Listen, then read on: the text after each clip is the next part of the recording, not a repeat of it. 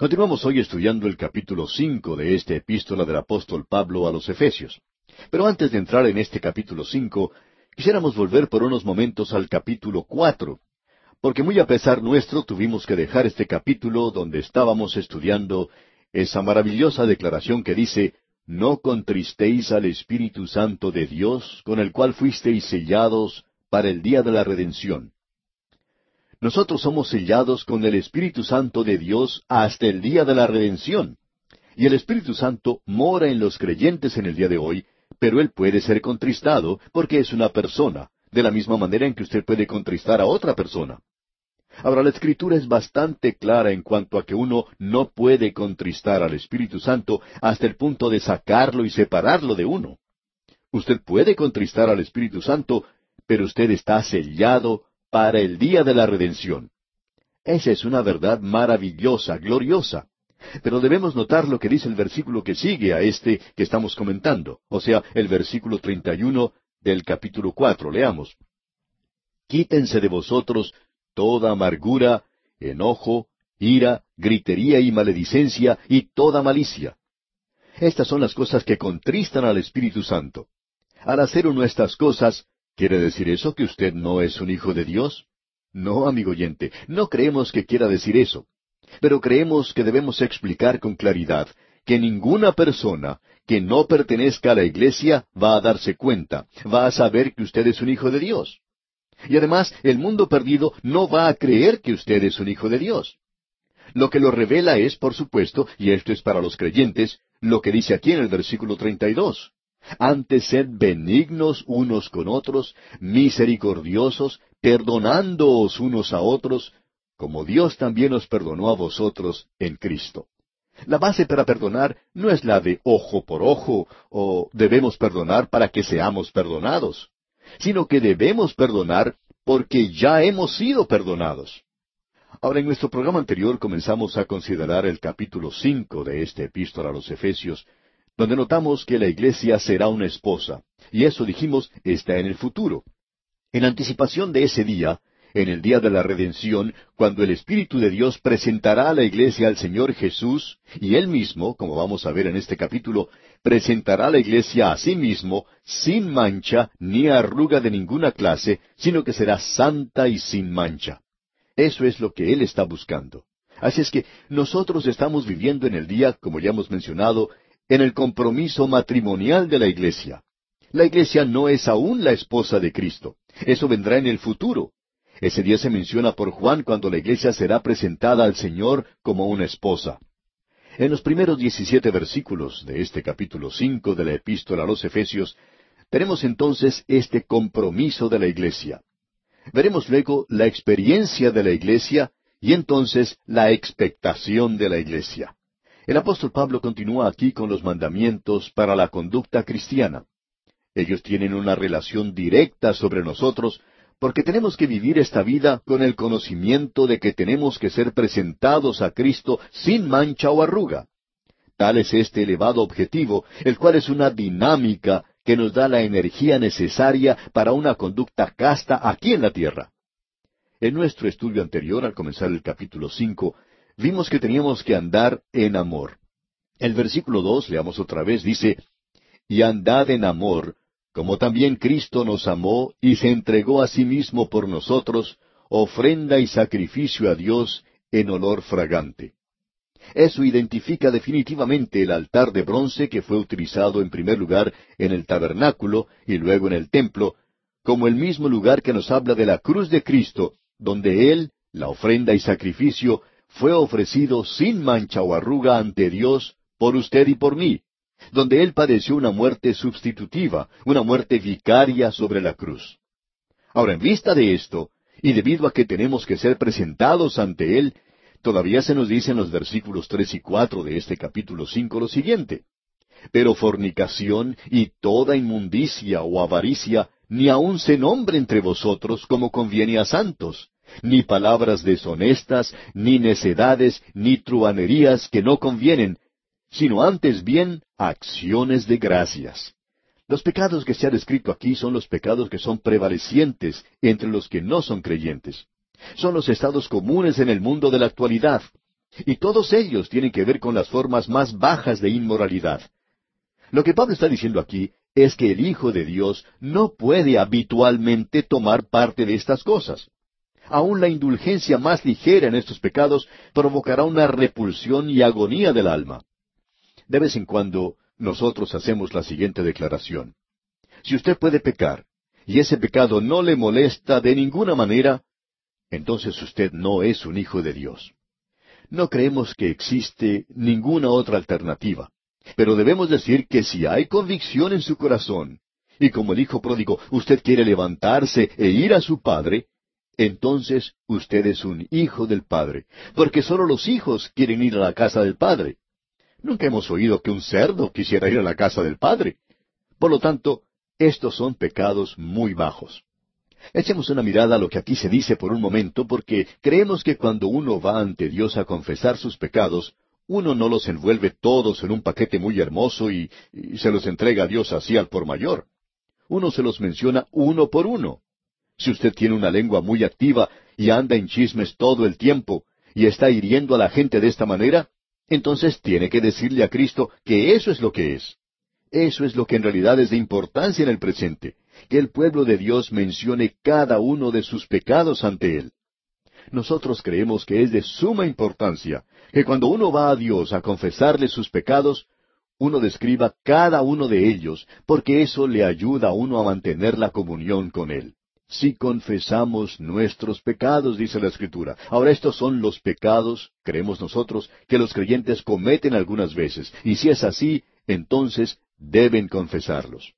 Antes de observar lo que aquí se nos dice, tomando esos pecados y observándolos en detalle por un momento, quisiéramos que usted escuche lo que Tenalón escribió hace muchos años. Dijo, Cuéntele a Dios todo lo que está en su corazón, en la misma manera en que uno comparte lo que se encuentra en su corazón, los placeres y los dolores, a un amigo querido.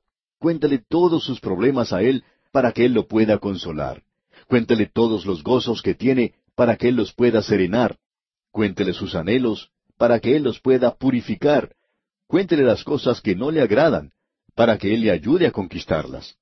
Hable con Él acerca de las tentaciones, para que Él le pueda proteger de ellas. Muéstrele las heridas de su corazón, para que Él las pueda controlar.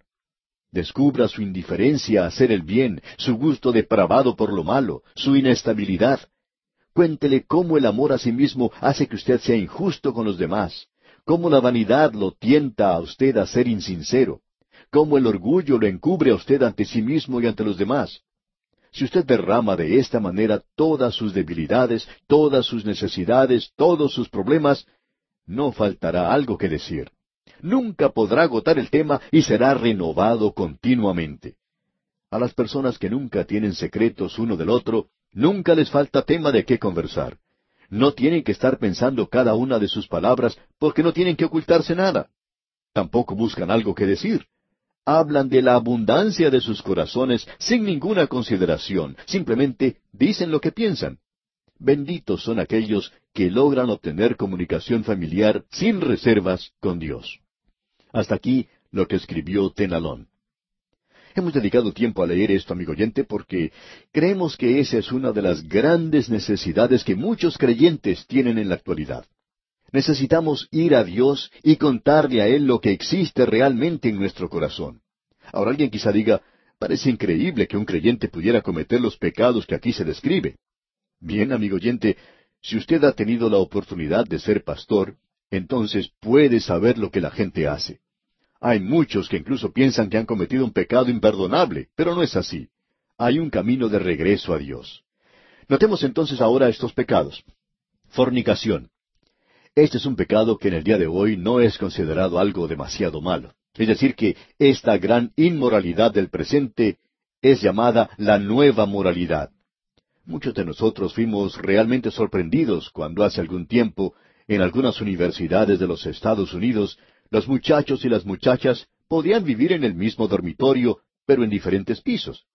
Y luego eso cambió, y en el presente jóvenes y muchachas pueden vivir hasta en la misma habitación. Ahora algunos pueden decir que en esas ocasiones ellos no cometen ningún acto sexual. Bueno, hablando honradamente, amigo oyente, yo no puedo creer eso. Quizás sea cínico en este aspecto. Y alguien quizá me diga, usted tiene una mente muy sucia. Y puede que así sea, pero nunca hice eso antes. Si hubiera tratado en alguna ocasión de entrar al dormitorio de las muchachas, cuando no debía haberlo hecho, puede usted estar seguro que no hubiera avanzado muy lejos. Pero la gente en el día de hoy no piensa de la misma manera, y cualquiera que ocupa una posición como la nuestra, bueno, la gente dice que uno no está bien al día, eh, que no está a tono. Pero permítame decirle, amigo oyente, que sí, yo me quedo con la Biblia en el día de hoy. Y que la fornicación, no importa quién sea usted o dónde esté usted, si usted está viviendo en la fornicación en el presente, amigo oyente, usted no es un hijo de Dios. Ahora quizá alguien diga, un momento, usted dijo que si nosotros confesamos nuestros pecados, podemos volver a tener comunión como hijos de Dios. Y eso es correcto, amigo oyente. Pero si usted está viviendo en el pecado, creemos que eso demuestra qué clase de persona es usted. La fornicación es el pecado sexual de la hora presente. También se menciona aquí toda inmundicia, y eso incluye toda clase de inmoralidad y cosas que son anormales. También se menciona la avaricia, y eso es capaz de desear más allá de lo que simplemente es dinero o riqueza material. Quizá usted quiere ser mentalmente superior en relación con alguna otra persona. O puede ser que usted quiera tener un hogar mejor o una posición superior. Aún hay personas que están en la obra cristiana y quieren tener una posición como ser presidentes de algo. Pero eso incluye, por supuesto, las cosas materiales. Alguien ha dicho, el avaro piensa que el dinero es plano para poder apilarlo, mientras que el pródigo piensa que es redondo para poder hacerlo andar. Bueno, la avaricia quiere decir que usted está buscando tener todo lo que pueda para su propio beneficio, ya sea para apilarlo o ya sea para gastarlo, aun cuando no sean cosas materiales, pero tratar de lograr cosas para sí mismo, como el honor que puede dar a este mundo, y, tratar de alcanzar más de lo que sea posible. Avaricia. Este es un tremendo pecado que está en nuestra vieja naturaleza. Y Pablo continúa diciendo, ni aun se nombre entre vosotros. Ahora, ¿qué es lo que quiere decir con esto? Porque yo los acabo de nombrar, y entonces esto debería estar mal. No, amigo oyente, lo que se refiere es a no mencionarlos con consentimiento o aprobación o con deseo. Y puedo asegurarle, amigo oyente, que yo no los estoy mencionando con buen consentimiento o aprobación. Y también puedo decirle que no los he nombrado con un buen deseo, de eso puede estar seguro. Ahora, inmundicia. Eso nos habla de la depravación en su más alto grado. Eso nos habla de las cosas bajas, sucias, de las cuales uno escucha hablar en el día de hoy. Luego Pablo dice, ni palabras deshonestas. Y eso nos habla del deleitarse o el de jactarse acerca del pecado.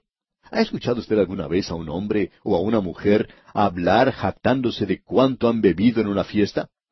Se jactan de sus conquistas que han logrado con el sexo opuesto. Los hombres y las mujeres acostumbran a hacer eso.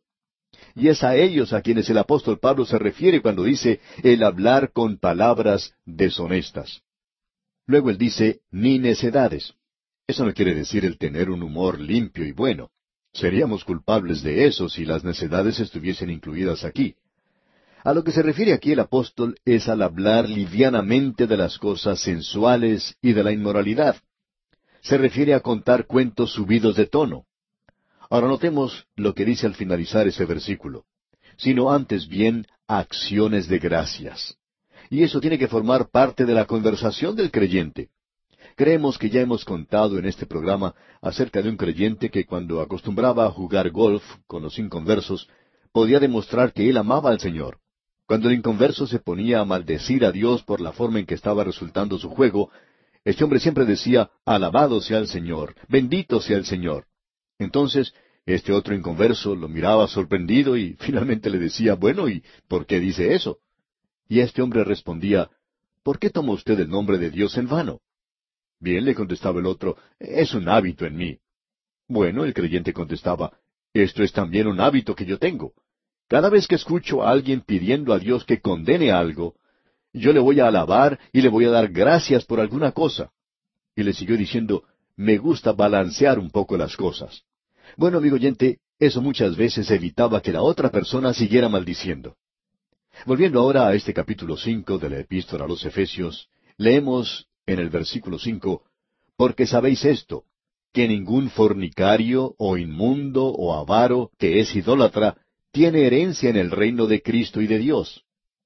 y creemos que se comprende con toda claridad que la persona que no ha sido regenerada y que practica estos pecados no tiene ninguna parte en el reino de Cristo y en el de Dios.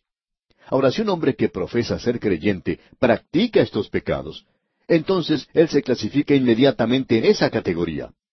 El vivir en la corrupción de la carne es colocarse a sí mismo más allá de la esfera del Hijo de Dios y declarar que uno no conoce al Dios único y verdadero y a Jesucristo a quien Él ha enviado. Amigo oyente, si usted practica estos pecados que se menciona aquí, entonces puede estar seguro de una cosa. No importa cuál sea su testimonio los días domingos y no me interesa tampoco qué posición ocupa usted en la iglesia. Usted le está diciendo al mundo perdido en el día de hoy que usted no es un hijo de Dios. Luego en los versículos seis y siete del capítulo cinco de la epístola a los Efesios leemos Nadie os engañe con palabras vanas, porque por estas cosas viene la ira de Dios sobre los hijos de desobediencia. No seáis, pues, partícipes con ellos. Lo que Pablo está diciendo es lo siguiente. Viendo que la ira de Dios será derramada sobre aquellos que no son regenerados a causa de estos pecados, se deduce entonces que el Hijo de Dios no puede participar en ellos sin incurrir en el desagrado y el juicio de Dios. Es decir, que si Él realmente es un Hijo de Dios, Dios lo va a juzgar. Él juzgó a David, podemos decir de paso. David se sobrepasó solamente una vez, y Dios colocó el látigo sobre su espalda y nunca lo quitó. Y Pablo nos dice allá en su primera epístola a los Corintios capítulo once, versículos treinta y uno y treinta y dos, lo siguiente. Si pues nos examinásemos a nosotros mismos, no seríamos juzgados. Mas siendo juzgados, somos castigados por el Señor, para que no seamos condenados con el mundo. Si usted puede pecar como un hijo de Dios y salirse con la suya, entonces simplemente usted no es un hijo de Dios. ¿Por qué? Porque Dios tendría entonces que condenarle a usted con el resto del mundo. Y eso quiere decir que usted no es salvo. Sea que usted es un hijo de Dios o que no lo sea, será juzgado. Y si usted es un hijo de Dios y comete estas cosas, estos pecados, Dios lo va a castigar aquí y ahora mismo. Y si Él no lo hace, amigo oyente, entonces quiere decir que usted se encuentra en una terrible condición. Y eso quiere decir que usted no es su hijo, porque Él no castiga a los hijos de Satanás para nada. Veamos ahora los versículos ocho al diez de este capítulo cinco. Porque en otro tiempo erais tinieblas, mas ahora sois luz en el Señor. Andad como hijos de luz, porque el fruto del Espíritu es en toda bondad, justicia y verdad, comprobando lo que es agradable al Señor. El apóstol Pablo aquí está recordando a los creyentes acerca del estado en que se encontraban antes de su conversión. Ellos no simplemente estaban en las tinieblas, ellos eran tinieblas. Decimos en la actualidad que el hombre que no ha sido salvo está en las tinieblas. Amigo oyente, él es tinieblas. ¿Ha hablado usted alguna vez con uno de ellos? Pablo está aquí identificando el fruto de la luz, es decir, él está destacando las características que siempre acompañan a la luz. Ahora, ¿cuáles son esas características? En toda bondad, quiere decir amabilidad. Justicia quiere decir rectitud moral.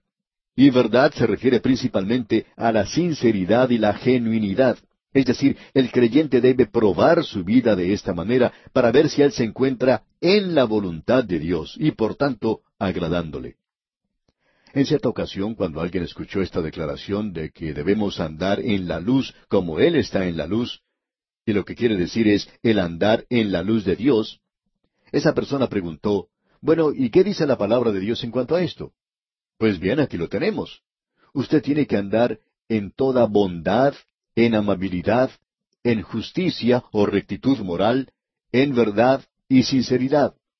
Esto es lo que quiere decir el andar en la luz, amigo oyente. Y eso quiere decir siete días a la semana, no solamente los domingos. Es veinticuatro horas al día. Y eso quiere decir sesenta minutos en cada hora y sesenta segundos en cada minuto. Ahora los versículos once hasta el trece de este capítulo cinco de la epístola a los Efesios dicen, y no participéis en las obras infructuosas de las tinieblas, sino más bien reprendedlas. Porque vergonzoso es aún hablar de lo que ellos hacen en secreto. Mas todas las cosas, cuando son puestas en evidencia por la luz, son hechas manifiestas, porque la luz es lo que manifiesta todo. Nosotros no tenemos que ver nada con las obras infructuosas de las tinieblas. Un hijo de Dios no puede participar en esas cosas. Ahora, ¿qué quiere decir con eso de reprenderlas? Bueno, el creyente no tiene que convertirse en un reformador, sino que por la luz de su vida tiene que reprender las obras de las tinieblas. La luz revela lo que está ocultando las tinieblas. No se aparta la oscuridad por medio de la predicación, sino que por la presencia de la luz se disipa las tinieblas. Hay demasiados creyentes en el presente que utilizan ese método de la escuela dominical o de un predicador, el de acercarse a una persona que no es salva y decirle, usted no debería hacer eso. Pero amigo oyente, en lugar de hacer eso, usted tendría que ser una luz. Así es como se deben hacer las cosas. Hay algunos que piensan que uno tiene que estar predicando a la gente acerca de estas cosas. Recibimos cartas de personas que nos escriben siempre diciéndonos acerca de las cosas sobre las cuales deberíamos predicar por radio. Ah, que usted tiene que hacer esto, que tiene que hablar de aquello, y no lo está haciendo. Amigo oyente, yo no voy a hacer eso la próxima vez.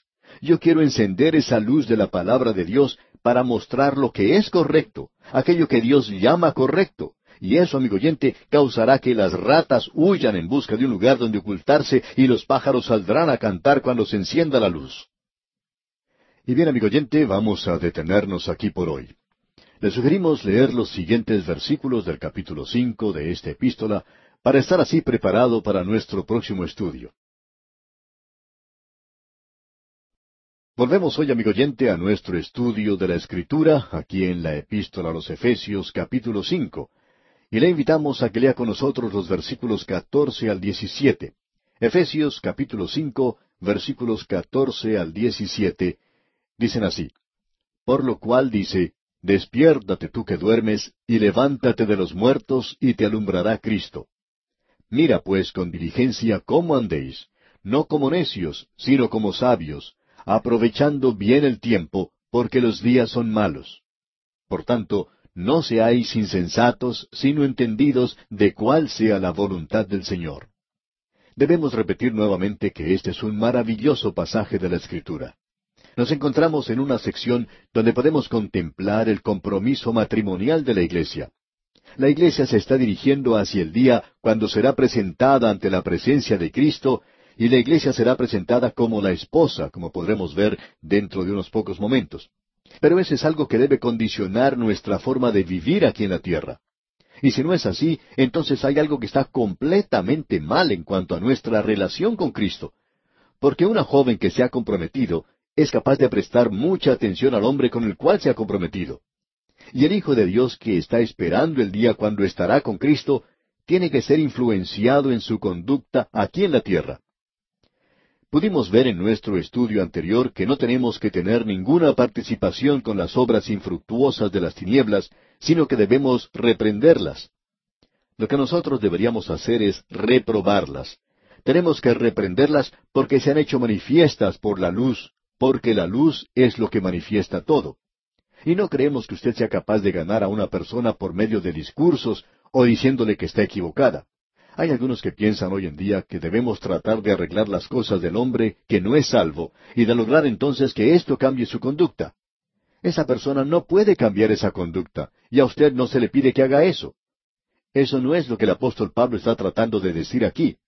Usted no tiene que ir ante esa persona y señalarle y decirle, oiga, no haga eso, no sea un mal muchacho. Usted debe permitir que él siga hacia adelante porque usted tiene que ser una luz, y la luz siempre tendrá su efecto sobre la oscuridad, y por tanto, usted por su testimonio y por su luz puede tener una influencia magnífica sobre esa persona. En una iglesia grande, en cierta ocasión, una señora se acercó a su pastor para hablarle en cuanto a su esposo. Esta era una de esas señoras que tienen un carácter muy dominante. Y ella se le acercó y le dijo que su esposo no era salvo y le pedía que lo recordara en oración. El pastor dice que él tomó el asunto muy en serio y recordaba a este hombre en oración. Un día la señora volvió al pastor y le dijo, bueno, él viene conmigo a la iglesia, pero nunca ha pasado adelante cuando se da la invitación. Cuando otros pasan hacia adelante, él no lo quiere hacer. Todas las mañanas durante el desayuno yo me siento a conversar con él y oro ante él, y luego durante la comida, durante la cena, también le hablo y lloro. El pastor entonces se puso a pensar en cuanto a esto y ¿cómo sería el tener que ver a una mujer llorando cada vez que uno se sienta a la mesa? Es casi seguro que al esposo de esa señora no le gustaba mucho eso. En fin, con eso en mente, el pastor en cierta ocasión llamó a esta señora y le dijo, ¿por qué en lugar de tratar de hablar con él como lo está haciendo hasta ahora, no trata usted de cambiar eso un poco? No trate de seguir siendo el predicador y no llore en su presencia. Mejor, prepárele el mejor desayuno que pueda prepararle y la mejor cena que usted pueda hacer y trate de ser una persona muy dulce y veremos qué resultado nos da eso. Bien, pensaba ella, eso no va a dar resultado porque ella decía que nosotros tenemos que ser testigos. Pero parecía que ella no sabía lo que ser testigo realmente quiere decir. De todos modos, ella trató de seguir el consejo del pastor. No sabemos si ella en realidad llegó a ser muy dulce con su esposo, pero por lo menos sabemos que dejó de llorar en su presencia y no le presentaba más discursos. Pues bien, en menos de seis meses, ese hombre llegó a hacer una decisión por Cristo. Y creemos que allí estaba el problema. Él estaba escuchando en realidad a un predicador que no era el pastor. Ella no debería haberle estado predicando a él. Ella tenía que ser una luz. La forma en que la luz afecta a la oscuridad es que la disipa. Y eso no es por medio de discursos, ni tampoco por medio de prédicas. Uno nunca puede lograr el propósito siguiendo ese sistema. Bueno, eso es lo que Pablo está diciendo aquí no participéis en las obras infructuosas de las tinieblas, sino más bien reprendedlas. ¿Cómo? Pablo dice aquí que son reprendidas y manifestadas por medio de la luz. Su luz ante ellos es lo que importa, no lo que usted está diciendo a ellos. Ahora el versículo catorce de este capítulo cinco de la epístola a los Efesios dice, Por lo cual dice, Despiértate tú que duermes, y levántate de los muertos, y te alumbrará Cristo. Lo que Pablo está diciendo aquí es un mandamiento que es humanamente imposible de realizar. ¿Cómo puede usted despertar a un muerto? ¿Cómo puede usted despertar a aquellos que están muertos espiritualmente? Bien, creemos que este despertar aquí es para creyentes que han caído en un sopor espiritual. Y luego él dice en los versículos quince al diecisiete, Mirad pues con diligencia cómo andéis, no como necios, sino como sabios, aprovechando bien el tiempo, porque los días son malos. Por tanto, no seáis insensatos, sino entendidos de cuál sea la voluntad del Señor. Lo que Pablo nos está diciendo aquí es que debemos tener cuidado en la forma de nuestro andar. Aquí nuevamente tenemos este mandamiento en cuanto al andar del creyente. Tiene que andar sabiamente. Su andar tiene que revelar la urgencia de la hora en que nos encontramos y la importancia del vivir para Dios y el objetivo principal de su andar es el de permanecer en la voluntad de Dios. Un ejemplo lo tomamos del mundo de los negocios. Cuando usted encuentra a un vendedor en un negocio y usted entra en ese lugar, usted se da cuenta que él está preparado para ayudarle. Es una persona dinámica. Ahora, si este es un hijo de Dios, ¿cómo se comporta en otras oportunidades cuando no está en sus negocios tratando de ganar dinero? ¿Está él viviendo para Dios? ¿Cómo se está portando los domingos por la mañana en la iglesia?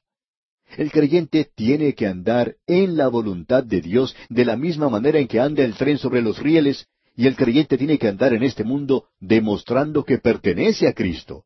Debe andar de tal manera que uno pueda saber que Él es un hijo de Dios. Tenga mucho cuidado de cómo anda, amigo oyente. Eso es muy importante. Llegamos ahora a la experiencia de la iglesia aquí. Esto nuevamente es muy importante. La iglesia ahora debería tener una experiencia y creemos en una experiencia. Pero, ¿cuál es la experiencia? Bueno, se menciona aquí en los versículos 18 y 19 de este capítulo 5 de la epístola a los Efesios. Leamos. No os embriaguéis con vino, en lo cual hay disolución. Antes bien, sed llenos del Espíritu, hablando entre vosotros con salmos, con himnos y cánticos espirituales, cantando y alabando al Señor en vuestros corazones no tenemos que confundir esto con un discurso contra los males de las borracheras. Aunque el emborracharse era el vicio habitual del mundo antiguo, y es el vicio habitual de la hora presente, puede llegar a ser también un pecado que destruya nuestras naciones del presente. Pero aquí tenemos no un discurso en cuanto a esto. Lo que el apóstol Pablo está haciendo en realidad es una comparación. Él está diciendo, no os embriaguéis con vino. ¿Por qué? Porque eso lo puede estimular a usted por un momento. Puede darle energía a la carne, Pero eso no es algo que dura por mucho tiempo y lo llevará a usted al libertinaje, al desenfreno, y finalmente llega a provocar desesperación y el desvarío, llegando al delirium tremens. Ese es el camino que usted trata de recorrer. Y Pablo nos está diciendo aquí que no debemos embriagarnos con vino. Eso no es lo que usted necesita. Hay gran cantidad de personas en la actualidad que sienten una necesidad de algo y creen que con eso se explica la hora del cóctel. Eso explica también la existencia de los bares. Y al no ser un hijo de Dios, esta gente no tiene ningún recurso, no tiene a dónde ir. Ahora aquí, al Hijo de Dios se le dice que no debe embriagarse con vino, sino que debe estar lleno del Espíritu Santo. Y opinamos nosotros que esa es la experiencia. Ahora, ¿qué es lo que quiere decir el estar llenos del Espíritu Santo? Creemos que podemos encontrar cierto paralelo con el hombre que está bebiendo. El hombre que está bebiendo es poseído por el vino. Usted puede identificar rápidamente al hombre borracho, pero el Espíritu Santo debería ser quien poseyera al creyente. Es la intoxicación divina, digamos, lo que necesitamos en el día de hoy. No un emocionalismo excesivo, sino aquel que da la dinámica para vivir, logrando algo en el presente, haciendo algo para Dios. En otras palabras, el andar del creyente y el ser llenos del Espíritu Santo son cosas que están íntimamente relacionadas una con otra. El apóstol Pablo está diciendo aquí que debemos andar cuidadosamente, diligentemente. Así es como él lo describe. El andar cuidadoso y el ser lleno del Espíritu Santo son cosas relacionadas. Y estos son los mandamientos que se dan al creyente en cuanto al Espíritu Santo. A usted nunca se le ha mandado a ser bautizado con el Espíritu Santo, sino que se le ha dicho que es bautizado en el momento en que confía en Cristo. Porque por un solo Espíritu fuimos todos bautizados en un cuerpo, dice. ¿Y cómo hacemos eso? ¿Acaso es por medio de un esfuerzo de nuestra parte? No, amigo oyente, es su fe en Cristo Jesús. El Espíritu Santo lo regenera a usted y el Espíritu Santo mora en usted como ya hemos visto aquí. El Espíritu Santo lo sella y lo bautiza y lo coloca a usted en el cuerpo de los creyentes. Y ahora usted necesita ser llenado del Espíritu Santo. Y en el día de Pentecostés el Espíritu Santo hizo todo eso por todos aquellos que estaban reunidos allí. Pero tenían que servir. Ellos necesitaban salir al mundo por Jesucristo y fueron llenos del Espíritu Santo. Ellos tuvieron esa maravillosa experiencia que les capacitó para testificar del Señor en aquel día. Ahora, el estar llenos del Espíritu Santo es tan sencillo, probablemente como el automovilista que se dirige a una estación de servicio, a una gasolinera, y al llegar allí pide que llenen el tanque de su vehículo. Y creemos que al comenzar la mañana usted le dice al Señor, Señor, quiero andar en el Espíritu en el día de hoy. No lo puedo hacer por mí mismo. Necesito tu poder, necesito tu ayuda. Y usted comienza el día pidiendo ser llenado por el Espíritu Santo. Eso es algo que hace falta en los creyentes el día de hoy. Y es que tenemos que ser llenos del Espíritu Santo. Ahora, si usted fue llenado del Espíritu Santo ayer o la semana pasada, eso no es suficiente para el día de hoy. Tiene que regresar, por así decirlo, a la estación de servicio una vez más. Es lo mismo con el automóvil. La gasolina se utiliza para andar y luego se tiene que volver a llenar el tanque otra vez. Amigo oyente, cuando usted está lleno del Espíritu Santo, eso quiere decir que usted va a hacer algo por Dios, andando en el Espíritu. Y eso no quiere decir que usted tendrá lo suficiente para mañana. Usted necesita ser llenado nuevamente para mañana, lo mismo que el tanque de gasolina que siempre necesita ser llenado. Esa es la razón por la cual algunas personas pueden ser usadas de una manera tan poderosa un día por Dios y luego al día siguiente se sienten vacíos. Hemos tenido ese sentimiento también. Estamos seguros que a usted le ha ocurrido lo mismo. Eso significa que nosotros necesitamos ser llenados nuevamente por el Espíritu Santo y cuando uno está lleno del Espíritu, ¿qué va a suceder? Pues le va a permitir a uno andar en el Espíritu. Quizá usted puede tropezar y caer, pero esa es la forma en que aprenden a andar los pequeños. Hay veces en que ellos se golpean. ¿Sabe por qué?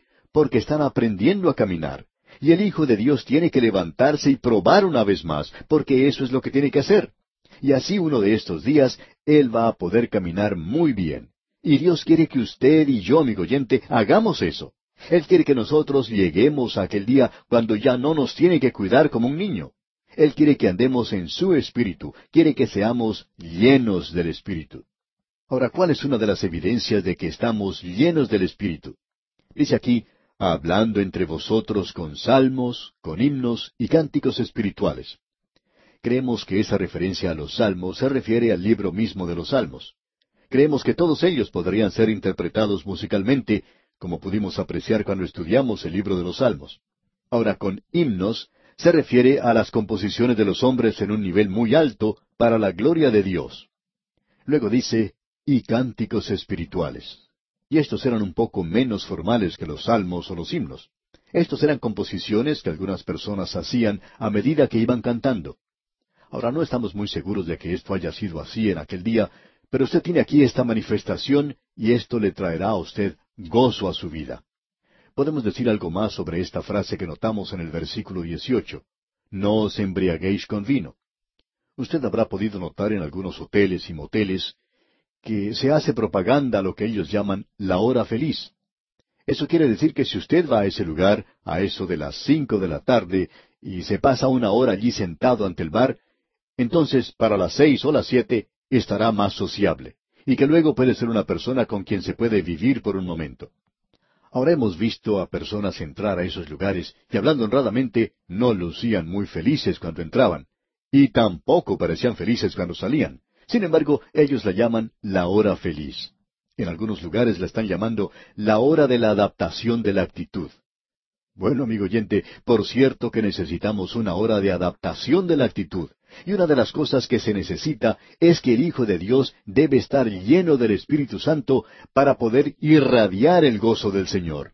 Juan dice que una de las razones por la cual él había escrito lo que escribió fue para que nuestro gozo fuera cumplido, para que tuviéramos comunión con Dios y para que nuestro gozo fuera cumplido. Opinamos que podemos ser felices. Debería haber oportunidades en la iglesia para tener este gozo. No queremos decir con esto que debiera haber un período de diversiones tontas. Nos referimos más bien a que el gozo del Señor debería estar allí. Y amigo oyente, como esto se puede lograr, tengámoslo entonces pero se puede lograr solo con el ser llenos del Espíritu Santo. Notemos ahora lo que dice el apóstol Pablo aquí en el versículo veinte de este capítulo cinco de la Epístola a los Efesios. Dando siempre gracias por todo al Dios y Padre en el nombre de nuestro Señor Jesucristo. Y usted sabe, amigo oyente, que la otra evidencia de que estamos llenos del Espíritu Santo es la de dar gracias a Dios.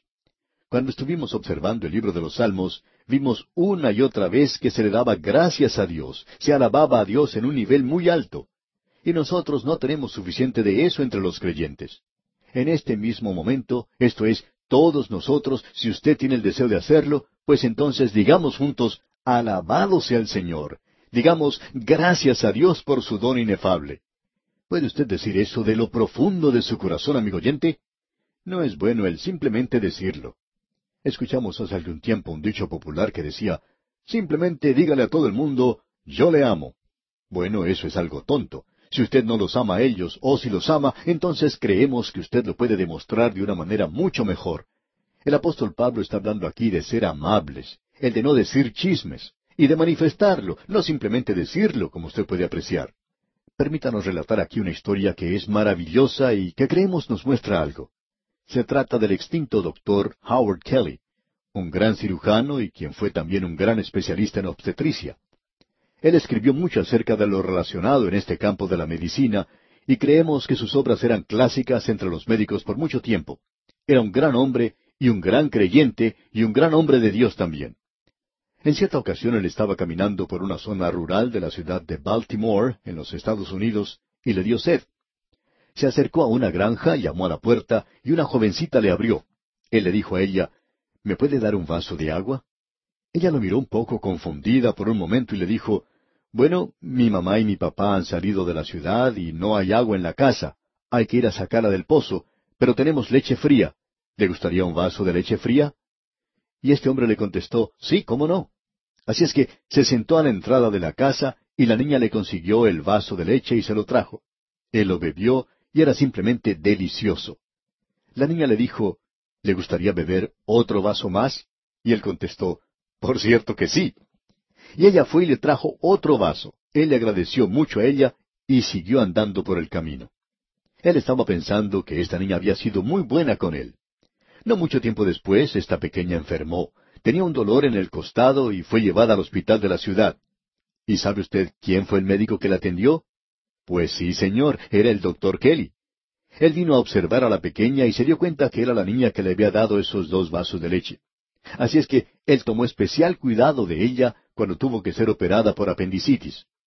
Hasta el momento de llevarla de regreso a casa, el doctor Kelly no había dicho ni una sola palabra a los padres de la niña, quienes esperaban en la habitación porque era hora de llevarla. Estaban muy preocupados porque no tenían el dinero necesario para pagar la operación y para pagar el hospital. Cuando ellos recibieron la cuenta, abrieron el sobre con mucho temor, y allí estaba el detalle de todos los gastos causados por la niña. Pero en la parte de abajo de la cuenta leyeron, pagado con dos vasos de leche, y la firma del doctor Kelly. Amigo oyente, esto fue algo muy hermoso, y este hombre fue un maravilloso creyente, digamos de paso. Y así es como se debe hacer. Uno no tiene que ir de un lado a otro diciéndole a la gente que usted los ama. Demuéstreles que los ama, y verán el gozo en su vida. Lo importante de notar es que debemos estar llenos del Espíritu Santo. Y luego habrá acciones de gracias en su vida, y entonces, amigo oyente, usted podrá darle las gracias a Dios, puede elevar un salmo de alabanza a Él, y usted puede manifestar el gozo del Señor. Usted puede revelar el amor hoy en su vida, tan pronto haya sido lleno del Espíritu Santo. Podemos decir que esto es bastante práctico. Quizá usted tendría que hacerlo del automovilista que llega a la estación de servicio a llenar su tanque. Quizá usted está vacío. Usted y yo, amigo oyente, no tenemos nada aparte de estar vacíos. Cuando usted está vacío es cuando necesita ir a Dios y decirle que está vacío y que necesita ser lleno del Espíritu Santo. De esta manera va a querer vivir para Él. Bien, amigo oyente, vamos a detenernos aquí por hoy porque nuestro tiempo toca ya a su fin. Dios mediante, en nuestro próximo programa, proseguiremos con este estudio de la carta del apóstol Pablo a los Efesios. La última vez que nos encontramos aquí, amigo oyente, vimos el mandamiento que se había dado a los creyentes en cuanto al Espíritu Santo. Aquí en este capítulo cinco de la Epístola a los Efesios, se nos dice que tenemos que estar llenos del Espíritu Santo. Este es el mandamiento que se nos da. En ningún otro lado se nos dice que debemos ser regenerados. Se nos dice que si confiamos en Cristo, a todos los que le han recibido se les ha dado el derecho, el privilegio de llegar a ser hijos de Dios. Aun aquellos que no hacen nada más que confiar en su nombre. En nosotros mora el Espíritu de Dios. Y Pablo nos dice que si no tenemos al Espíritu, entonces Cristo no nos pertenece. También somos sellados por el Espíritu. Esto es lo que Pablo nos dice en esta epístola, como ya hemos visto. El Espíritu de Dios, con el cual fuisteis sellados para el día de la redención. Luego somos bautizados con el Espíritu Santo. Pablo les dijo a los creyentes de Corinto, por un solo espíritu somos bautizados en un solo cuerpo. Así es que esos son cuatro ministerios del Espíritu Santo que tienen lugar en el momento en que usted llega a confiar en Cristo. Ahora se nos da un mandamiento aquí de que debemos ser llenos del Espíritu Santo. Se nos da el mandamiento que debemos andar en el Espíritu. Un automóvil puede estar en muy buenas condiciones, pero debe tener gasolina en el tanque si quiere ir a algún lugar. Y nosotros necesitamos estar llenos del Espíritu Santo. Vimos en nuestro estudio anterior que el creyente lleno del Espíritu debe tener ciertas cosas que se manifiestan en su vida. En primer lugar vimos que habría gozo en su vida. Leamos ahora el versículo 19 de este capítulo 5 de la epístola a los Efesios. Hablando entre vosotros con salmos, con himnos y cánticos espirituales, cantando y alabando al Señor en vuestros corazones y luego de que habría acción de gracias en su vida. Y eso es algo maravilloso. El versículo veinte de este capítulo cinco dice, dando siempre gracias por todo al Dios y Padre, en el nombre de nuestro Señor Jesucristo. El Hijo de Dios no le pide a Dios que maldiga o condene alguna cosa. Él no puede hacer eso. Nosotros simplemente le agradecemos, le damos gracias por todo. Eso es algo que destaca al creyente lleno del Espíritu. Y llegamos ahora al tercer punto que se menciona aquí en el versículo 21 de este capítulo 5 de la epístola a los Efesios. Leamos. Someteos unos a otros en el temor de Dios. Esta palabra someteos es una palabra interesante. No indica en realidad que debemos obedecer. El Hijo de Dios no es un soldado raso en la retaguardia que recibe órdenes de alguna persona en la iglesia que piensa que es un sargento o que es un capitán. Nosotros recibimos órdenes, pero las recibimos del capitán de nuestra salvación, de la misma manera en que las recibía Josué en la antigüedad. Él pensaba, usted recuerda, que era un general de los hijos de Israel. En cierta ocasión él vio a un hombre, un varón que estaba delante de él, que tenía una espada desenvainada en la mano, y al verlo, él fue a decirle unas palabras. Él le dijo, ¿Eres de los nuestros o de nuestros enemigos? Lo que él en realidad quiso decirle fue, bueno, ¿y quién le dijo a usted que desenvainara su espada? Aquí yo soy el general. Y entonces ese varón se volvió hacia él y le dijo, porque él era el Cristo antes de su encarnación. Le dijo, no, mas como príncipe del ejército de Jehová he venido ahora. Y Josué tuvo que postrarse ante él y quitarse sus zapatos. Él se encontraba en un lugar santo y él se dio cuenta en ese momento que él tenía un capitán. Y usted y yo, amigo oyente, en la actualidad, estamos bajo un capitán, y la relación con él no es una relación militar, sino que es en base del amor. Si me amas, dijo él, guarda mis mandamientos. Y creemos que allí tenemos la alternativa. Y por otra parte, si no me amas, pues olvídate de mis mandamientos. Vemos aquí una de las cosas que Él quiere que nosotros hagamos. No es que saludemos y nos pongamos en posición de firmes y nos inclinemos ante algún ser humano y que esta persona es nuestro sargento o que es nuestro cabo, sino que usted y yo, amigo oyente, debemos someternos el uno al otro y que esto lo tenemos que hacer en el temor de Dios. Creemos que hubiera sido mejor traducir esto como el temor de Cristo. Y después de todo, Cristo es Dios. Así es que no vamos a ser muy particulares o exigentes en este asunto. Lo que en realidad esto quiere decir es que nosotros debemos andar en humildad de corazón. Así es como él comenzó en esa sección práctica. Usted recuerda que él dijo que deberíamos andar, y Pablo nos decía que nos rogaba eso. No era un mandamiento, dijo, os ruego. Ese es un lenguaje de amor. El fuego del Sinaí ya se ha apagado y ahora la base es sobre aquello que tuvo lugar en el Calvario, la gracia de Dios. Yo, pues, preso en el Señor, dice Pablo, os ruego que andéis como es digno de la vocación con que fuisteis llamados. Ahora, ¿cómo debemos andar? Con toda humildad y mansedumbre. Con toda mansedumbre y humildad quiere decir que usted no está tratando de dirigir la iglesia. Nos cansa un poco en realidad escuchar a algunos oficiales de la iglesia que dicen, bueno, yo soy un oficial de esta iglesia y por tanto tengo el derecho de decir esto. Pero, ¿tiene usted el derecho de decir eso, amigo oyente? ¿Quién le dio a usted ese derecho de decir esto o de decir aquello? Amigo oyente, nosotros debemos, todos nosotros, no importa quién sea, todos nosotros debemos someternos unos a otros en el temor de Cristo. Eso es lo que debemos hacer. No es mi forma de hacer las cosas. Y esto, amigo oyente, es la respuesta para quienes en el día de hoy dicen, bueno, yo quiero dejar bien en claro que yo hago lo que me place. Quiero hacerlo de esta manera y lo haré de esta forma. Amigo oyente, eso no es lo que destaca a un creyente lleno del Espíritu. En realidad, quizá usted ni siquiera sea un creyente si habla de esa manera. El ser un creyente lleno del Espíritu quiere decir que debemos someternos a otros en el temor de Dios. Llegamos luego a la segunda sección. Aquí en el versículo 22 de este capítulo 5 de la epístola a los Efesios leemos, Las casadas estén sujetas a sus propios maridos como al Señor. Hemos estado investigando esta palabra sujetar y hemos descubierto algunas cosas sorprendentes.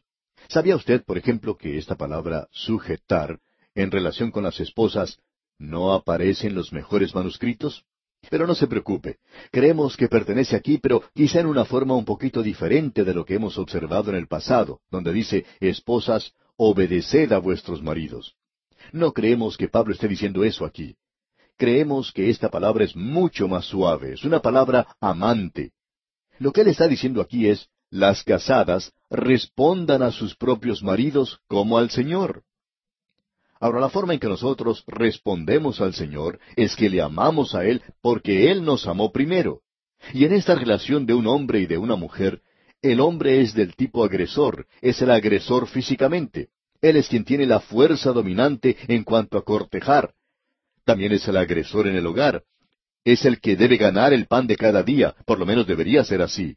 Es quien tiene que salir de la casa todos los días para trabajar. Y debemos agregar que eso no le da a él ninguna autoridad para hacerlo un sargento en el hogar. Ahora la esposa tiene que responder de la misma manera en que el creyente tiene que responder a Cristo en el sentido de que nosotros le amamos a Él porque Él nos amó primero. Supongamos que uno de estos hombres bien robustos y fuertes nos viniera a decir, yo quisiera que ustedes hablaran con mi esposa. Ella es muy fría hacia mí. No está actuando como debería hacerlo una esposa. Ahora, cuando un hombre dice eso, él está admitiendo que es un fracaso como esposo. ¿Por qué? Bueno, por la sencilla razón de que Dios nunca dijo que ella tenía que responder de esa manera hacia el esposo. Y si le preguntamos a este hombre, ¿le ha dicho usted a ella que la ama? ¿Se lo ha dicho recientemente? Sin duda que nos contesta, bueno, no, ella ya sabe eso, no necesito decirle eso. Pero, amigo oyente, nosotros creemos que es necesario hacerlo. No creemos que ella necesite decirle a usted que le ama hasta cuando usted se lo diga a ella primero. Debemos decir aquí que es la mujer quien tiene que responder y el hombre es el agresor. El hombre es quien tiene que decir, yo te amo. Y él es quien propone matrimonio a la mujer. Él es quien tiene que presentar la proposición ante ella y ella es quien tiene que responder. Ella es la que dice sí o no. Y cuando ella está diciendo sí, ella está diciendo yo te amo. Y no se le pida a ninguna mujer que diga yo te amo al hombre hasta cuando él se lo haya dicho a ella. Cuando un hombre dice que tiene una esposa fría, ella en realidad es la que tiene un esposo frío.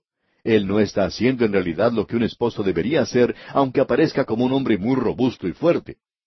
Hay algunos hombres como estos que esperan que la mujer llegue a ser el agresor. Aquí estamos hablando de sumisión y también de la sumisión dulce y de amor. Porque el marido es cabeza de la mujer, así como Cristo es cabeza de la iglesia. ¿En qué forma? Bueno, por la sencilla razón de que esta es una relación de amor y el esposo tiene que ser la cabeza debido a cierto orden establecido, y uno puede encontrar en esta sección que tenemos cuatro áreas diferentes. Las esposas tienen que estar sujetas a sus esposos, los esposos deben estar sujetos a Cristo, los hijos tienen que estar sujetos a sus padres, y los siervos tienen que estar sujetos a sus amos terrenales. Y es una clase de sujeción que es dulce, es una sujeción voluntaria, y es una sujeción a alguien que le ama a usted. Todo esto aquí es esa clase de relación. Y amigo oyente, si usted no tiene amor en esto, esta idea de sumisión, pues, no tiene ningún valor. Permítanos desarrollar esto como dijimos que lo haríamos. En un matrimonio, y hemos visto que esto es la realidad, diríamos que el 75% de la falta está del lado del hombre. Es el hombre quien tiene que mantener ese fuego del amor ardiendo, digamos de paso. Usted recuerda que en el Cantar de los Cantares de Salomón, y esto es algo hermoso, él dice que el esposo le dice a la esposa, Toda tú eres hermosa, amiga mía, y en ti no hay mancha. Y luego ella le responde y dice, Mi amado es mío y yo suya. Pero él lo dice primero, como podemos apreciar, y qué hermosa es esta relación. Ahora sabemos que alguien quizá diga que somos demasiado idealistas y románticos en cuanto a esto. Bueno, allá en el jardín de Edén, Dios los hizo así. Dios comenzó todo esto con un par de personas románticas, Adán y Eva y él no le dio a esa mujer a Adán hasta que éste había estado en ese jardín por bastante tiempo y vio que necesitaba a alguien más. Y ella le fue dada a él como una ayuda idónea. Ahora, ¿qué es una ayuda idónea? Bueno, ella es la otra mitad del hombre, eso es todo. Y cuando Dios los unió, ¿qué fue lo que los llamó? Adán, hombre. Es que el hombre es la mitad de un hombre sin la esposa. Sabemos que en esta audiencia puede haber un joven que puede estar diciendo, yo no soy esa clase de persona, yo no soy ningún héroe. Bueno, permítanos decirle, amigo oyente, que Dios nunca dijo que cada muchacha que usted viera se iba a enamorar de usted. Pueden pasar noventa y nueve mujeres a su lado, y lo único que ellas pueden ver en usted es el joven vecino. Pero permítanos decirle seriamente que uno de estos días llegará una mujer que verá en usted a ese príncipe azul que ella está esperando. Y es Dios quien provee esa química tan especial que puede existir entre cierto hombre y cierta mujer. También quisiéramos decir algo a las jóvenes que nos están escuchando hoy. Ya podemos escuchar a una jovencita decir, bueno, yo no soy hermosa y tampoco tengo una buena figura. Bueno, permítame decirle que Dios nunca dijo que usted iba a atraer a cada hombre que existe. Eso solo ocurre entre la especie animal. Pueden pasar a su lado noventa y nueve hombres y ni siquiera mirarla. Pero uno de estos días Llegará un joven que la podrá amar si usted es la persona justa para él. Y usted llegará a ser su inspiración. Usted puede inspirarlo a él al realizar muchas y grandes cosas, a escribir un libro, a componer una gran obra. Si usted es su inspiración, no lo ignore. No huya de él. Dios los puede haber llegado a unir a ustedes para un propósito muy definido de que ustedes lleguen a ser uno. Ahora alguien quizá nos diga, ustedes están hablando demasiado teóricamente. ¿De qué están hablando? Eso es demasiado idealista, parecería producto de un libro de cuentos. Eso no ocurre en la vida diaria. Amigo oyente, usted está equivocado porque eso sí ocurre. Por ejemplo, tenemos a Matthew Henry, que escribió uno de los comentarios más secos que exista, pero él tuvo una vida muy romántica, hermosa. Esto fue cuando él era un joven predicador. Quizá usted no opina lo mismo al leer sus comentarios, pero él era una persona muy romántica. En la ciudad de Londres llegó a conocer a una joven que pertenecía a la nobleza y que era muy rica. Él por su parte era un joven muy pobre, pero él se enamoró de ella, y ella de él. Finalmente, ella se fue a conversar con su papá para decirle acerca de este joven, y su padre trató de quitarle esas nociones de su cabeza y le dijo, Ese muchacho no tiene ninguna ascendencia, ni siquiera sabes de dónde viene. Ella le contestó, Tienes razón, yo no sé de dónde viene él, pero sí sé a dónde va, y quiero ir junto con él. Y así fue como sucedió. Otro ejemplo es el de Nathanael Hawthorne. Él era un simple empleado de gobierno. Trabajaba en una oficina de la aduana en la ciudad de Nueva York y perdió su empleo por ineficiencia. Empezó a sudar, se sentó en una silla sintiéndose derrotado, acabado, y su esposa se acercó a su lado y poniendo los brazos alrededor de él le dijo, Natanael, ahora tú tienes la oportunidad de hacer lo que siempre has querido hacer. Puedes escribir. Y él escribió La casa de siete tejados y La letra escarlata y muchas obras más. Así es que podemos decir, amigo oyente, que esto da resultado en la vida diaria ha obrado en las vidas de muchas personas. Y lo que estamos tratando de decir es que Pablo ha tomado una ilustración de un hogar cristiano y quiere que cada hogar cristiano llegue a ser de una forma u otra un espejo de la relación que existe entre Cristo y la Iglesia. Llegamos ahora a la sección que trata de la gran esperanza de la Iglesia y está comprendida en los versículos 25 al 33. Leamos pues el versículo 25 de este capítulo 5 de la epístola a los Efesios. Maridos, amad a vuestras mujeres, así como Cristo amó a la iglesia y se entregó a sí mismo por ella. Dios nunca le pidió a una mujer que se sujetara a un hombre que no la amara y que la amara de esta manera. Este, amigo oyente, es el amor cristiano en un alto nivel. Recordemos que aquí estamos hablando a los creyentes. Ahora alguien quizá diga, oiga, pero los jóvenes en el día de hoy están descubriendo todo lo que desean acerca del sexo y hay muchos libros que tratan sobre el matrimonio en el presente y todo eso. Bueno, aunque parezcamos demasiado obtusos, permítanos decir lo siguiente. Todo esto no tiene ningún sentido.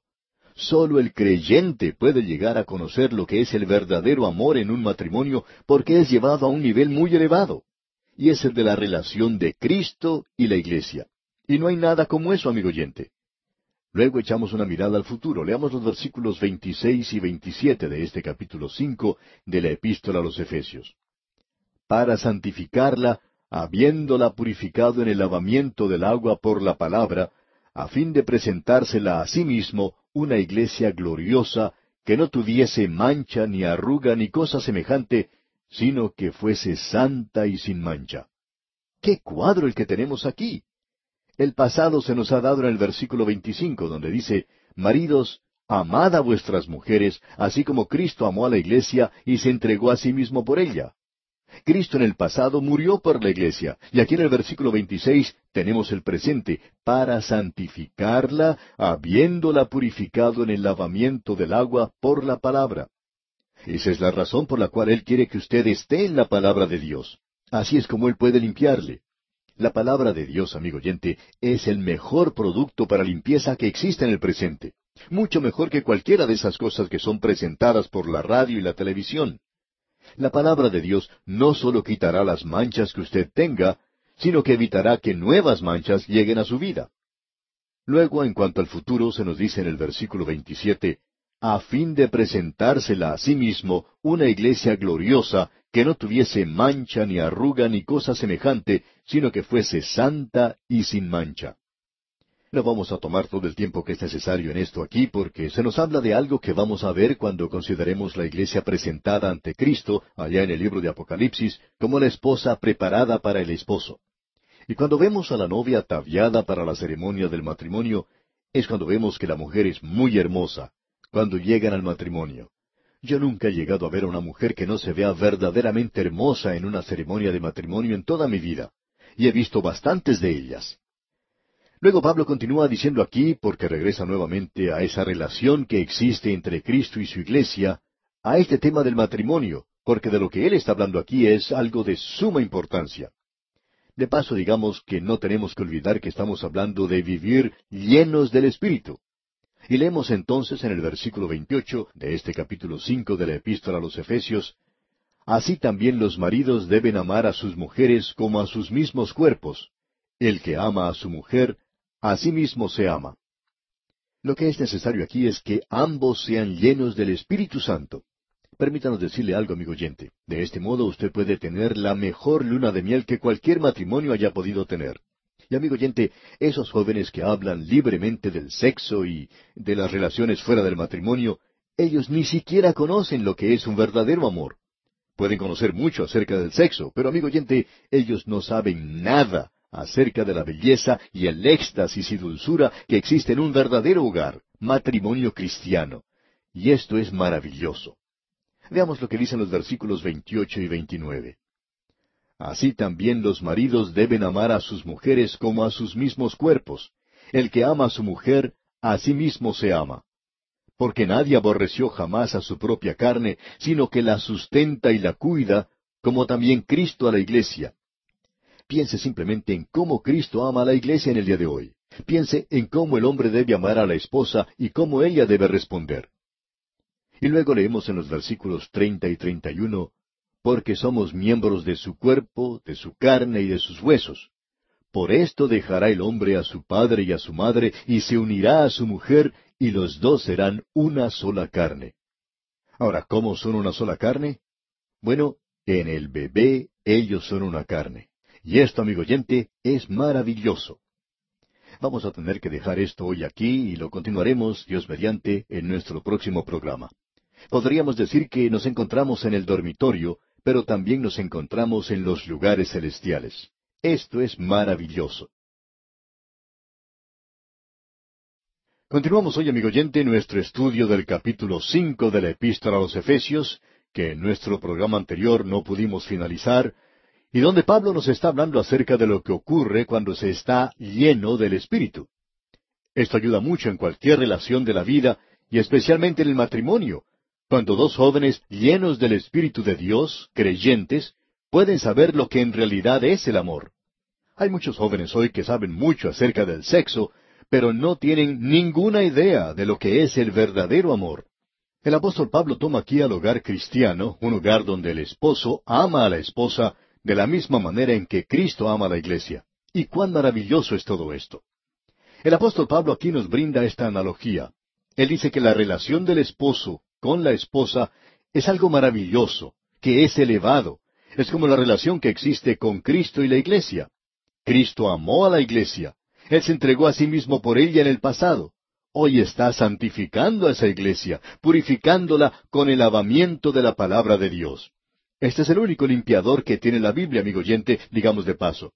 Y esa es la razón por la cual nosotros la usamos en este día. Ahora, la parte del futuro dice, a fin de presentársela a sí mismo una iglesia gloriosa. Esa es la anticipación que la iglesia tiene hoy de ser presentada ante Él. Ningún joven comprometido para casarse con una jovencita piensa que ella debería pasar a través del furor de la persecución o de la gran tribulación antes de casarse con ella. Eso no tiene mucho sentido. Así, imagínese usted a alguien que diga hoy que la iglesia tiene que pasar por la gran tribulación. La iglesia está comprometida con Él, y Él la está purificando por el lavamiento de la palabra de Dios. Tenga presente que cuando usamos la palabra iglesia, no estamos hablando acerca de una organización que tiene un campanario, un púlpito y un órgano. Estamos hablando del cuerpo de la iglesia formado por verdaderos creyentes. Este versículo quiere decirnos que Cristo está lavando, es decir, purificando a cada creyente, preparando a cada uno para ese gran evento. No podemos pensar otra cosa, sino que eso es algo que está teniendo lugar en este día, en la actualidad. Hemos visto que el apóstol Pablo presenta dos cosas aquí y las compara una con otra. Él va de la una a la otra. Dice en el versículo treinta de este capítulo cinco, porque somos miembros de su cuerpo, de su carne y de sus huesos. Eso nos indica lo cerca que nosotros estamos de Cristo. Nosotros somos el cuerpo. Ese es el cuadro que tenemos aquí. Luego el versículo treinta y uno dice, Por esto dejará el hombre a su padre y a su madre, y se unirá a su mujer, y los dos serán una sola carne. Y la relación más fuerte, más poderosa, por supuesto, es la que existe entre el Hijo con el Padre. Esa es una relación maravillosa. Hoy en día hay muchos padres que están molestos a causa de que sus hijos se vuelven contra ellos cuando alcanzan cierta edad. Bueno, a mí no me gusta eso tampoco. Nunca me gustó en mis propios hijos, pero esa es una de las mejores cosas que puede ocurrir. ¿Y sabe por qué, amigo oyente? porque eso le deja saber a mamá y a papá que un día ese pequeñito va a salir de ese hogar y va a preparar un nido propio. Esa es la voluntad del joven. Y eso es lo que leemos aquí en este versículo 31. Leamos otra vez. Por esto dejará el hombre a su padre y a su madre, y se unirá a su mujer, y los dos serán una sola carne. Luego Pablo dice en el versículo 32, Grande es este misterio, mas yo digo esto respecto de Cristo y de la iglesia. Como usted se da cuenta, amigo oyente, Él vuelve aquí a hacernos notar esa maravillosa relación de Cristo con la iglesia, y mezclando a ambos, dice entonces en el versículo 33, Por lo demás, cada uno de vosotros ame también a su mujer como a sí mismo, y la mujer respete a su marido. Esa es la relación, es una relación de amor. Y a propósito, olvidémonos de este asunto de la obediencia. Como podemos darnos cuenta, Pablo aquí se está refiriendo a esa relación que existía en el jardín del Edén entre Adán y Eva. Cuando ellos tuvieron sus hijos, esos hijos iban a dejarlos algún día. Y llegó ese día cuando ellos salieron de su hogar y comenzaron el suyo propio. Eva fue creada para ser ayuda idónea para Adán. Creemos que este lenguaje utilizado aquí es algo tremendo. Ella fue tomada de su costado, no fue moldeada de la tierra como los animales, sino que fue tomada de una parte del hombre, de manera que él en realidad era incompleto hasta cuando estuvieran juntos. Fue Dios quien creó a la mujer, y creemos que ella era una de las cosas más hermosas de la creación, y Dios entonces se la presentó a Adán. Ella era su ayuda idónea, ella compensaba lo que a él le faltaba. Él no era completo en sí mismo, ella fue creada para él y entonces llegaron a ser uno. Creemos que cuando dos jóvenes se encuentran en el día de hoy, entonces comienza esa reacción química, empieza a obrar, y entonces han sido creados el uno para el otro. Notemos lo que se nos dice allá en el capítulo dos del libro de Génesis, versículo 23. Dijo entonces Adán, Esto es ahora hueso de mis huesos y carne de mi carne. Esta será llamada varona, porque del varón fue tomada. La palabra hebrea para varón es ish, mientras que para la mujer es ishsha. Casi la misma cosa. Ella fue tomada del varón. Ahora el versículo 24 del mismo capítulo 2 de Génesis dice, Por tanto, dejará el hombre a su padre y a su madre, y se unirá a su mujer, y serán una sola carne. Creemos que debemos presentar aquí dos ilustraciones que pueden revelarnos algo acerca de esta maravillosa relación que existe o puede existir entre el hombre y la mujer. Algo que se ha perdido en el día de hoy con todo esto de la nueva moralidad, con todo esto que se habla acerca de la libertad sexual, lo que creemos está poniendo a muchos jóvenes en esclavitud. Cualquier mujer que se entregue a esta clase de cosas va a terminar siendo una prostituta tarde o temprano. De seguro que esto no puede dar resultado. Dios ha diseñado un plano donde dos creyentes pueden realmente elevarse a un nivel superior si ellos así lo quieren. Permítanos entonces mencionar estas dos ilustraciones. Ambas ilustraciones nos vienen de la historia. La primera de ellas es la historia de Abelardo y Eloísa. Cuando John Lord escribió su libro Grandes Mujeres, él utilizó a Eloísa como el ejemplo del amor, el amor en el matrimonio. La historia se refiere a un joven eclesiástico llamado Abelardo. Él era un maestro joven, brillante, y un predicador en lo que llegó a ser la Universidad de París. El canónigo tenía una sobrina llamada Eloísa, a quien él envió a recibir instrucción de Abelardo porque Abelardo era conocido en muchos lugares como un maestro muy destacado. Esta pequeña Eloísa era una persona muy destacada, y así era también este hombre. Y usted ya sabe esta historia. Se enamoraron locamente el uno del otro. Pero según las terribles prácticas de esos días, el casamiento de un sacerdote era visto como una desgracia duradera. Cuando John Lord escribió esta historia, él presentó una introducción a su libro que queremos compartir con usted. Vamos a leerla. Creemos que es algo de veras maravilloso para leer en este día.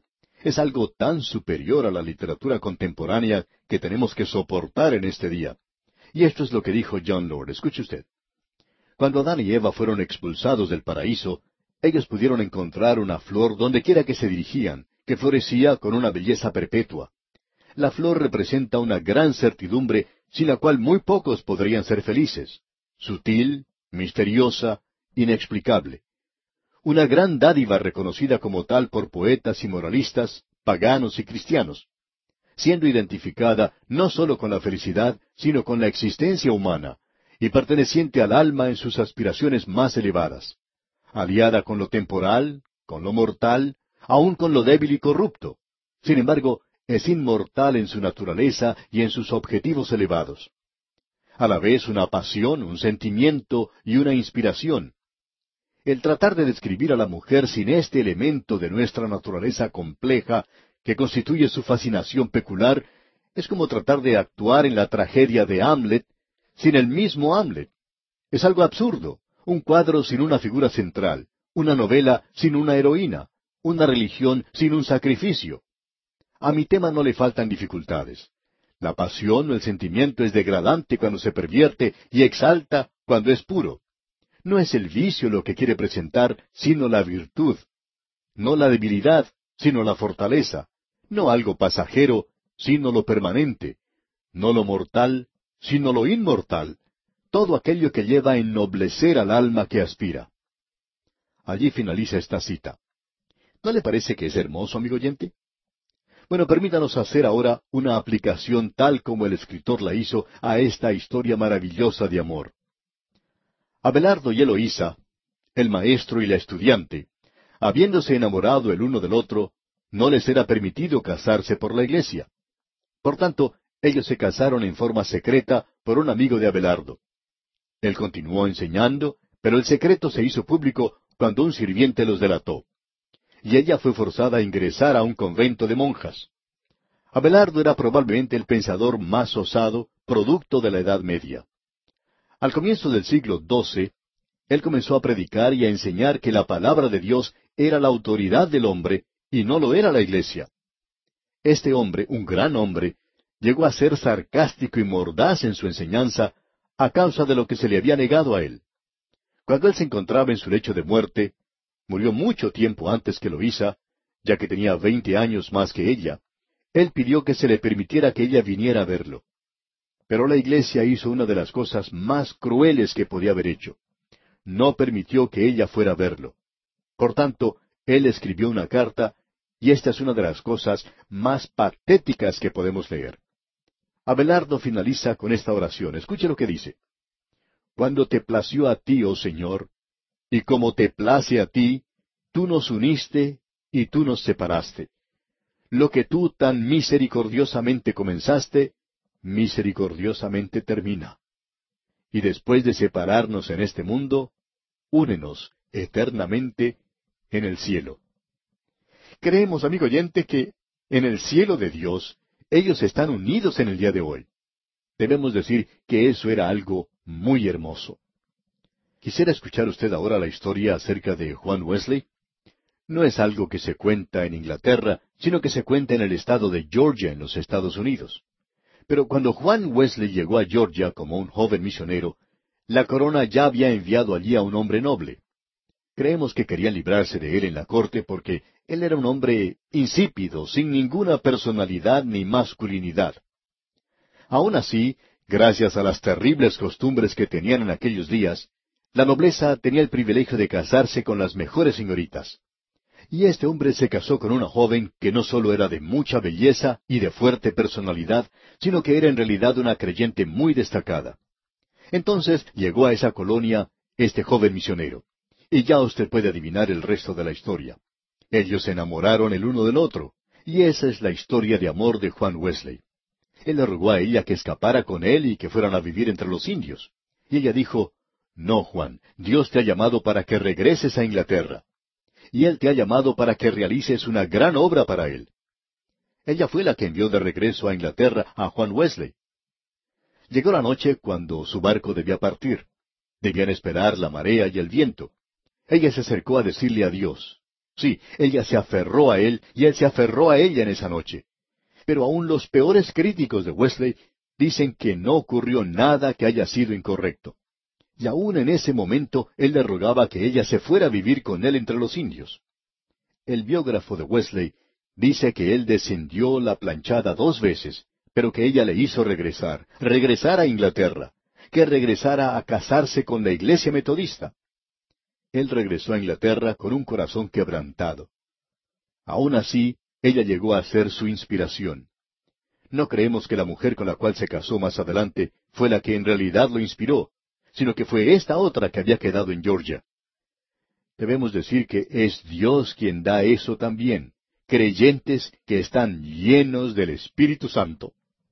Queremos decir en este momento a los jóvenes que nos escuchan hoy, donde quiera que estén, quienes quieran que sean, como sea que estén, no aceptes nada que sea de segunda clase. No tomes nada que sea inferior a lo que Dios tiene que ofrecerte toma lo mejor, y Él puede hacer que las cosas sean maravillosas para ti. Ahora el versículo 33 de este capítulo 5 de Efesios dice, Por lo demás, cada uno de vosotros ame también a su mujer como a sí mismo, y la mujer respete a su marido. Aquí tenemos la parte práctica de la epístola. Ah, cómo ha arruinado el pecado esta gloriosa relación, de la misma manera en que ha arruinado todo lo demás. Pero esa hermosa relación puede ser suya, amigo oyente, si usted quiere obtenerlo mejor. Y llegamos ahora al último capítulo de esta epístola a los Efesios. Y aquí podemos ver que la iglesia es ahora un buen soldado de Jesucristo. Parecería extraño ya que hemos visto que en el capítulo cinco la iglesia llegará a ser la esposa. Ahora la iglesia es un buen soldado de Jesucristo. Pero las palabras que expresan tiempo, por supuesto, son de suma importancia. Cierto hombre trataba de ser chistoso en cuanto a esta situación y dijo, no estoy muy seguro, pero quizás así es como deben ser las cosas. Después que se casan es cuando comienzan las guerras. Por tanto, la iglesia debería ser un buen soldado de Jesucristo. Bueno, debemos decir que Él se está haciendo el gracioso, porque lo más importante aquí es que en el futuro la iglesia será presentada a Cristo. Esa es la esperanza de la iglesia. Y en el día de hoy nosotros estamos en el período del compromiso y de la exhibición de la iglesia ante el mundo. Ahora, en el capítulo seis, llegamos a ver el otro lado de las cosas, cómo la iglesia es un buen soldado de Jesucristo.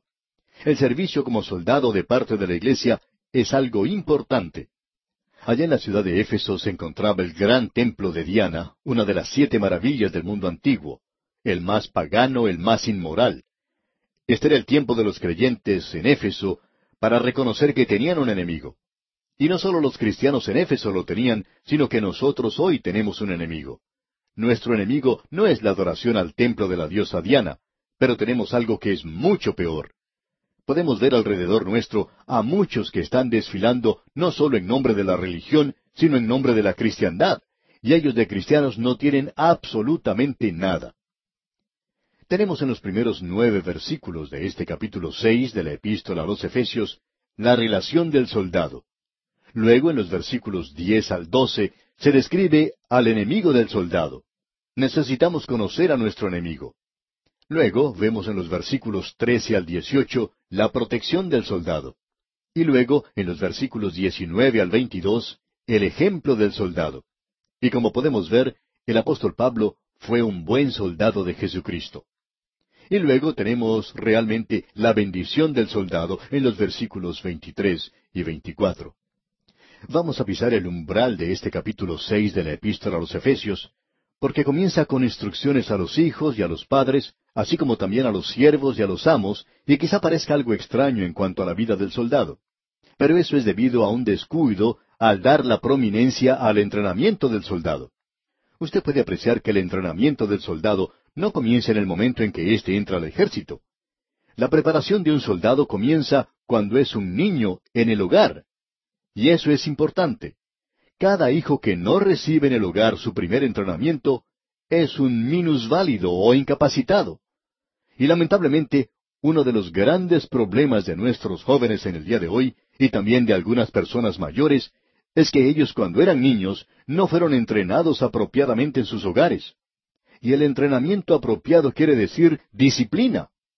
Así es que Pablo comienza con los hijos. Leamos el primer versículo de este capítulo seis de la epístola a los Efesios. Hijos, obedeced en el Señor a vuestros padres, porque esto es justo. Una oficina de reclutamiento de la Marina norteamericana publicó la siguiente información.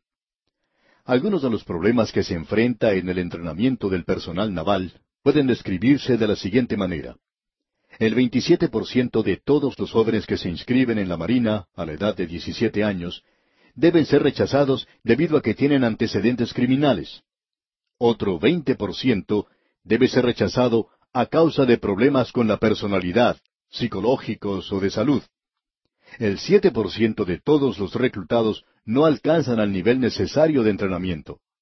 Se tiene que hacer frente a graves problemas en el entrenamiento de los jóvenes que ya tenían que haber estado preparados a estas simples cosas que deberían ser enseñadas en el hogar. A la edad de 17 años, el joven tendría que estar listo para poder comenzar en el programa de entrenamiento. La Marina encuentra que es muy fácil colocar un uniforme sobre el hombre, pero el problema es el de poner un hombre dentro de ese uniforme. Entendemos que esto es aún más grave en el día de hoy. Una encuesta reveló que un muy pequeño porcentaje de estudiantes graduados en colegios y universidades bíblicas cristianas pasa a formar parte de la obra misionera en el extranjero o se involucra en misiones dentro de su propio país. Y de aquellos que van como misioneros fuera de sus países de origen, un gran número retorna como dados de baja al término de su primer año. El entrenamiento es algo esencial si el soldado va a luchar apropiadamente y a lograr la victoria sobre el enemigo. Eso es muy importante de ver. Por tanto, hijos, obedeced en el Señor a vuestros padres, porque esto es justo. Allí es donde comienza el entrenamiento de la vida para el Hijo de Dios. No es en la iglesia, no es en la escuela dominical, es en el hogar, y eso es lo importante. Bien, amigo oyente, vamos a detenernos aquí por hoy porque nuestro tiempo ha tocado ya a su fin. Continuaremos, Dios mediante, en nuestro próximo estudio, la consideración de este capítulo seis de la epístola del apóstol Pablo a los Efesios.